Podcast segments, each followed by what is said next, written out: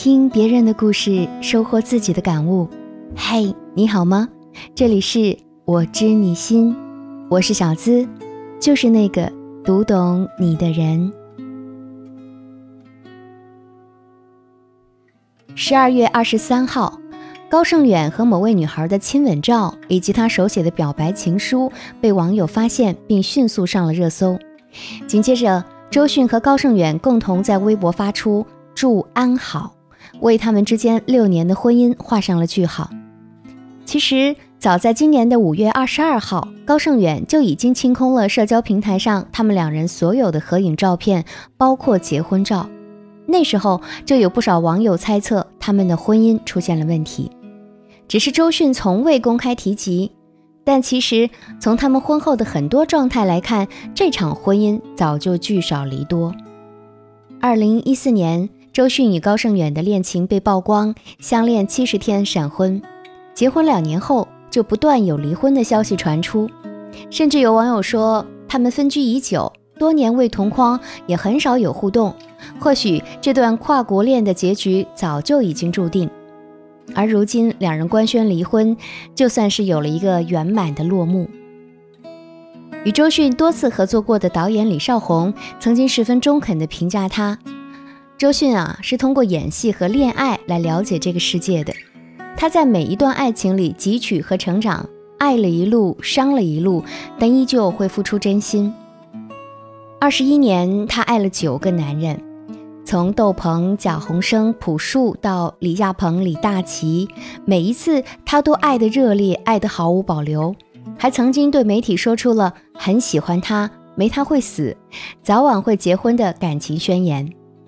可是到最后，他还是像自己说的那样学不乖。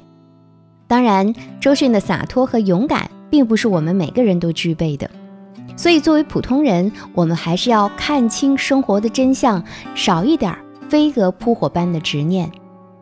婚姻和爱情在本质上还是有很大差异的，而那些爱情主义至上的人，一旦踏入了婚姻，很可能会遭遇一些从未有过的碰撞。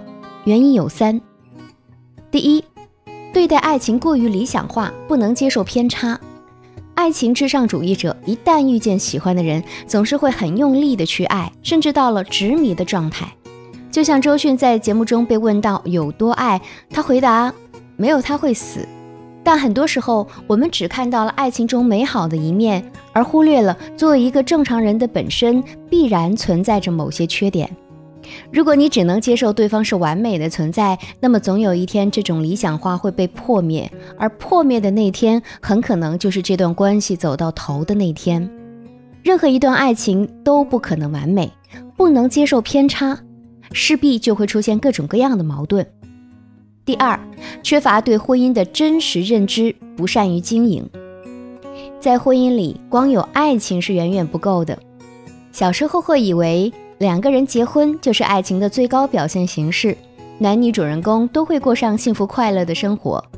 长大后才明白，原来对于大部分情侣而言，进入婚姻往往才是一段感情真正考验的开始。那些最原始的吸引力是爱情的开端，但仅仅只靠吸引又不足以支撑起婚姻。婚姻更需要的是付出，是承担，而非过度的自我。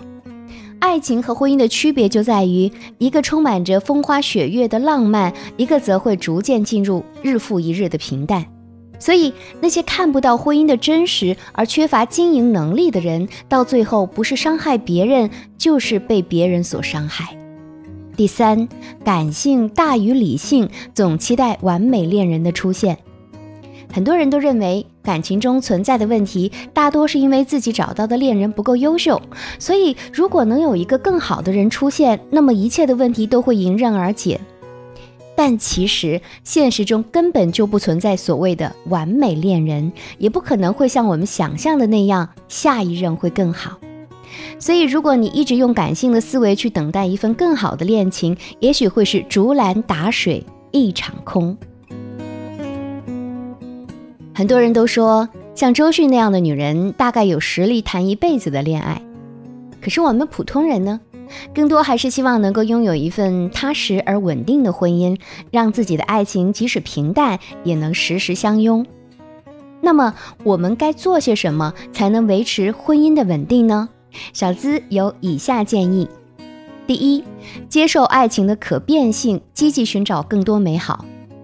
爱情对于每个人来说都只是一种感受，而感受又是一件特别玄妙的事情。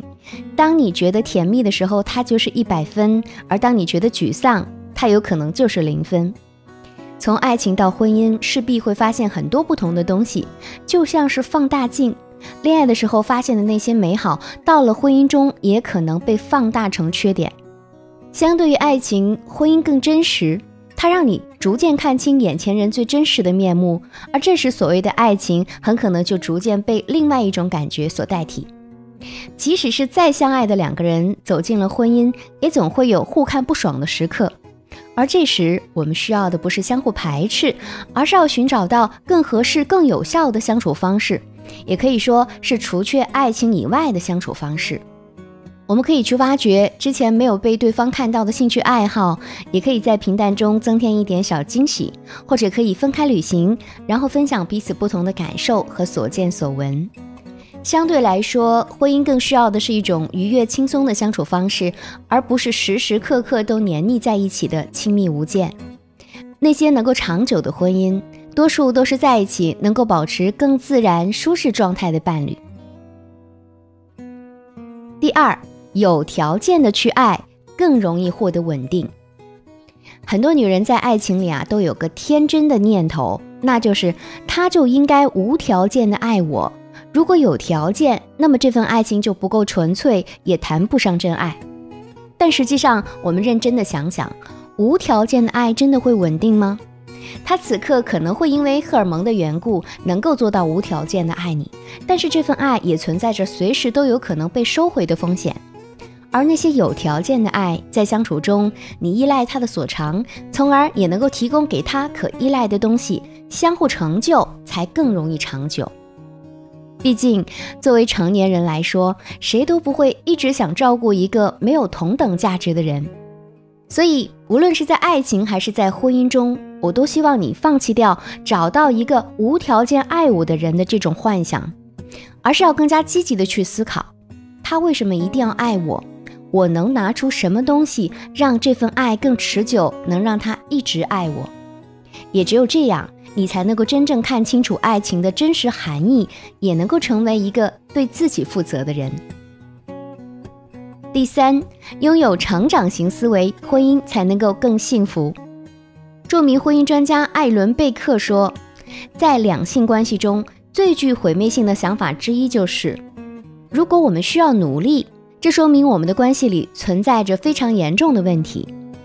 很多人在婚姻中都苛求默契的存在，以为只有真爱才能够消融掉那些矛盾和纷争。甚至有的人会想，一点默契都没有，这是我想要的爱情吗？可是却忘了，那些优秀的婚姻关系也并不是从一开始就默契十足的。所以在婚姻中最难的部分，其实是建立起成长型思维。约翰·戈特曼说：“我采访过新婚的男人们，他们骄傲地告诉我，我是不会刷碗的，绝对不会，那是女人该做的事情。”两年后，同样的一批男人问我：“为什么我和我的妻子不再有性生活了？”多数人都拥有固定型思维模式，总以为自己有权利做或者不做某件事情，这也就是矛盾出现的根源，责备和争执就是这样诞生的。但其实，不管你遇见谁，都会和自己的理想型有出入。婚前看到的好，在婚后也不一定全都是优点。所以，我们都应该去培养自己的成长型思维，不要总是停留在过去看问题，去学习解决矛盾的能力，才会使得双方更加了解彼此。对于和自己不同的另一半，我们要保持尊重，同时带着解决问题的心态，才能够更好的生活。就像有人说的，一段白头偕老的婚姻从来就没有捷径，全在两个人的修为。相爱往往简单，而长久守住一段婚姻却并非易事。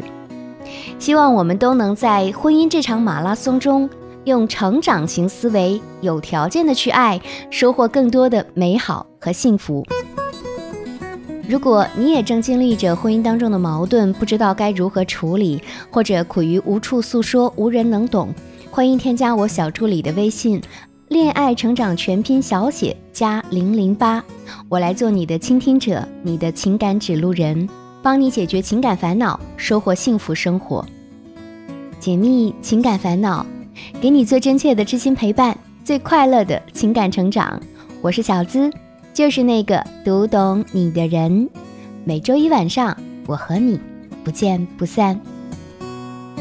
了解我的最新动态以及学习更多情感心理干货，你还可以在新浪微博搜索“小资我知你心”，是姿态万千的“资”哦。